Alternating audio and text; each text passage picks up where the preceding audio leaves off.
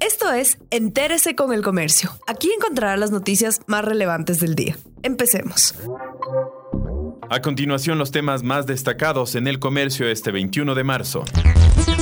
Unos mil españoles quieren salir de Ecuador. Cerca de mil españoles se han contactado con los consulados de su país en Quito y Guayaquil con la intención de salir de Ecuador, según el Ministerio de Asuntos Exteriores de España.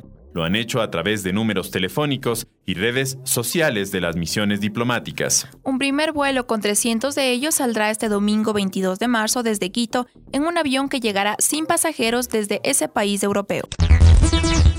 En Guaya se pide incrementar los controles. El ministro de Defensa Osvaldo Jarrín recomendó al COE Nacional aplicar una zona de seguridad especial exclusiva para el Guayas, ante el incremento de las cifras de contagios en la provincia. Según Jarrín, esta medida se recomienda porque en Guayas se está rompiendo los límites concebidos en la prospección de la emergencia sanitaria por el COVID-19 en relación con las otras provincias del país.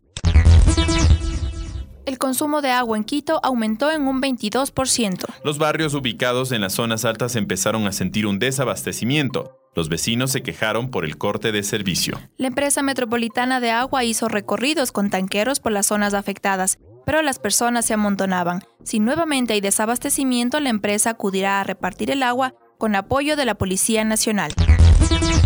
Unos 1.600 trámites de entidades públicas están disponibles por Internet.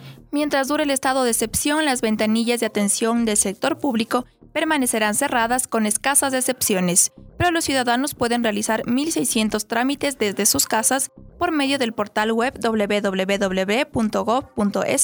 y de las páginas de cada institución. Entre ellos, generar y recuperar la clave del IES, declarar impuestos en el Servicio de Rentas Internas o solicitar documentos en el registro civil. Gracias por acompañarnos. No olviden seguirnos en Facebook, Twitter e Instagram como El Comercio Com.